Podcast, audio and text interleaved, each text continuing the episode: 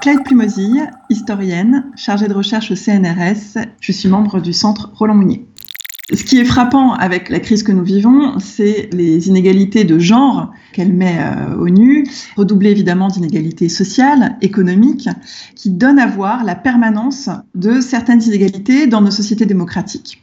Ces inégalités de genre, elles se manifestent déjà pour euh, toutes celles qui n'ont pas la possibilité de rester chez elles, toutes ces femmes, ces bandes de femmes, comme les appelait Christiane Taubira, qui sont obligées d'aller au front, les soignantes. Il faut savoir que à l'heure actuelle, les, aides-soignantes, c'est 89% de la, profession, mais il y a aussi les aides ménagères, les aides domiciles. Alors là, on est presque à, à 100%. Les caissières, plus de 80% des caissiers sont des caissières à, l'heure actuelle, alors même que pour des raisons vitales, on devrait rester chez soi pour se protéger, cette crise, elle oblige d'abord et avant tout des femmes à tenir leurs emplois pour des raisons économiques et aussi pour des raisons sanitaires, puisque ce sont de leur travail que dépendent la survie de populations vulnérables, comme les personnes âgées. Et donc, ça montre à quel point déjà ces femmes-là sont obligées, elles, d'être plus exposées que les autres dans l'espace du foyer. On a évidemment le fait que euh, le confinement oblige celles qui peuvent rester chez elles à être plus exposées, notamment on a vu la question des violences conjugales qui a refait euh, surface de façon très crue, elles ont augmenté. Euh, et puis bien évidemment pour la plupart des, couples hétérosexuels, le lot commun c'est la question du travail domestique. Alors apparemment les premiers chiffres qui circulent là sur le partage des tâches domestiques seraient que on serait revenu à 70% du temps de travail consacré au travail domestique assuré par les femmes. Jusqu'à présent, on avait euh, essayé de, de, de, passer en dessous de la barre des, des 60%, mais ça remonte en fait. Le fait que euh, la crise oblige certains, et en l'occurrence plutôt certaines, à rester à la maison pour s'occuper euh, des enfants, pour s'occuper euh, des, des, proches vulnérables, ça montre à quel point ce sont finalement encore et toujours les femmes qui sont là pour assurer ce, ce travail. Donc les dispositifs mis en place, pour permettre de, décharger les femmes d'une partie de ces rôles habituellement, qui sont des dispositifs un peu de fuite en avant, puisque en, général, plutôt que de régler la question de l'égalité du travail domestique, on délègue ce dernier. Donc euh, en général, on délègue à une aide ménagère, on délègue à une assistante maternelle pour s'occuper de son enfant ou à l'école, aux euh, aides-soignantes ou aides à domicile qui euh, prennent en charge le soin des personnes âgées. Comme toutes ces professions qui, quand bien même tentent de perdurer, sont euh, mis euh, en jeu avec la crise du coronavirus, et ben, ce sont les femmes qui retrouvent d'une certaine manière ce qui a été euh, historiquement construit comme leur apanage naturel, à savoir prendre soin de leurs proches et des autres. Donc il y a vraiment une sorte de retour en arrière qu'on peut observer avec le confinement. Alors c'est des observations qui euh, n'ont que deux mois de recul, donc attendons de voir comment elles évoluent. Cette crise, elle est effectivement, euh, plus on, plus on l'interroge, plus on s'aperçoit qu'elle est euh, politique, historique. Une crise de genre, donc, et qui est aussi, et on le voit de plus en plus dans les journaux, affleurer une crise euh, du care. Dans l'ensemble des tâches assurées par les femmes pour faire tenir la, la société, il y a un faisceau d'activités qu'on pourrait regrouper sous la notion de care, qui est la prise en charge et le soin d'autrui.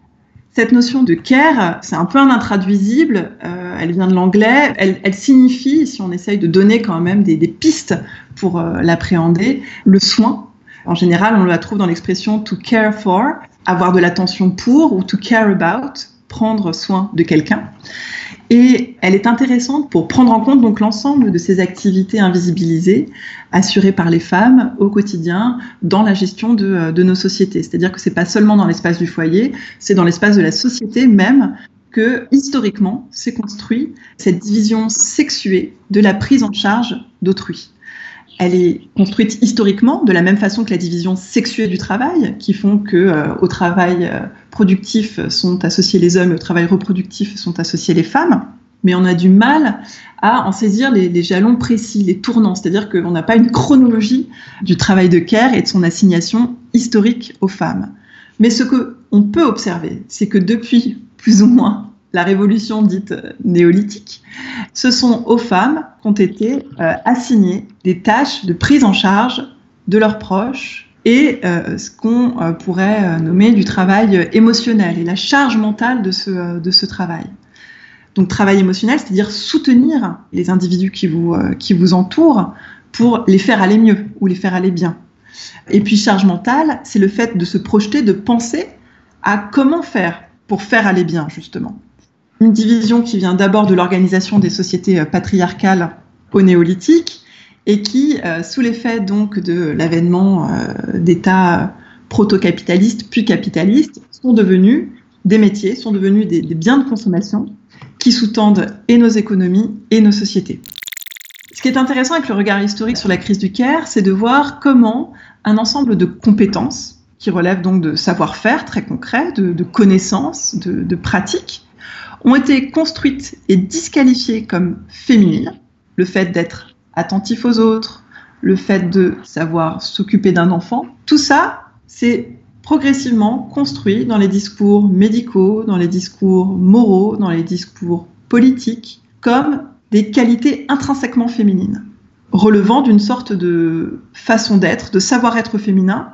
et de devoir. On a naturalisé, normalisé l'ensemble de ces tâches qui ont été attribuées aux femmes, et cette naturalisation, cette normalisation a permis une dévalorisation de ces euh, activités sur le marché du travail à partir du moment où le care est devenu un enjeu économique. La force historique de cette naturalisation se traduit encore aujourd'hui très concrètement par euh, les faibles rémunérations de euh, tout un ensemble de secteurs où ce sont les femmes qui sont au service des autres. Donc tout le secteur du service à la personne, pour, euh, pour faire vite. Et on peut voir du coup, à la faveur de cette crise, l'immense disparité qu'il existe entre le travail accompli, sa pertinence dans euh, la façon dont tiennent nos sociétés et sa reconnaissance, parce qu'il est effectué par des femmes, par des femmes des classes populaires, peut-être peu diplômées, et qui du coup sont vues comme exerçant naturellement une sorte de prolongation de ce qu'ils font déjà leur être femme euh, au quotidien. Cette crise sanitaire, c'est aussi une crise de genre, euh, c'est une crise des vulnérabilités, c'est une crise aussi de citoyenneté et qui montre comment certains et surtout certaines sont vus comme moins citoyens que d'autres je pense notamment aux, travailleurs et aux travailleuses du sexe, mais j'insiste sur le féminin parce que c'est l'essentiel des acteurs de, ce secteur, qui, à l'instar des, étudiants, des chômeurs, des personnes euh, qui évoluent plus ou moins dans l'économie informelle, dans un ensemble de secteurs des personnes euh, à la rue, n'ont aucun filet de sécurité à l'heure actuelle pour faire face à la crise. Moi, je suis historienne de, de la prostitution à la base, et c'est vrai que d'abord et avant tout, j'ai été saisie euh, par la situation dramatique que connaissent les travailleurs et, les travailleuses du sexe, qui ne sont pas reconnus comme travailleurs et à ce titre qui ne peuvent pas disposer de tout un ensemble d'aides pour faire face à la crise qui les frappe de plein fouet. Ça rappelle à quel point on n'a toujours pas réglé la question du statut des travailleurs et des travailleuses du sexe dans nos sociétés et notamment en France, qui nous révèle une chose, c'est-à-dire qu'on mesure les potentiels démocratiques de nos États à l'aune de leur prise en charge des plus vulnérables et des plus démunis. C'est-à-dire, ça permet de mesurer l'inclusion dans nos sociétés. Il y a quelque chose de positif qui est possible, qui a un potentiel très fort de cette crise, c'est le fait de euh, transformer les cadres du, discours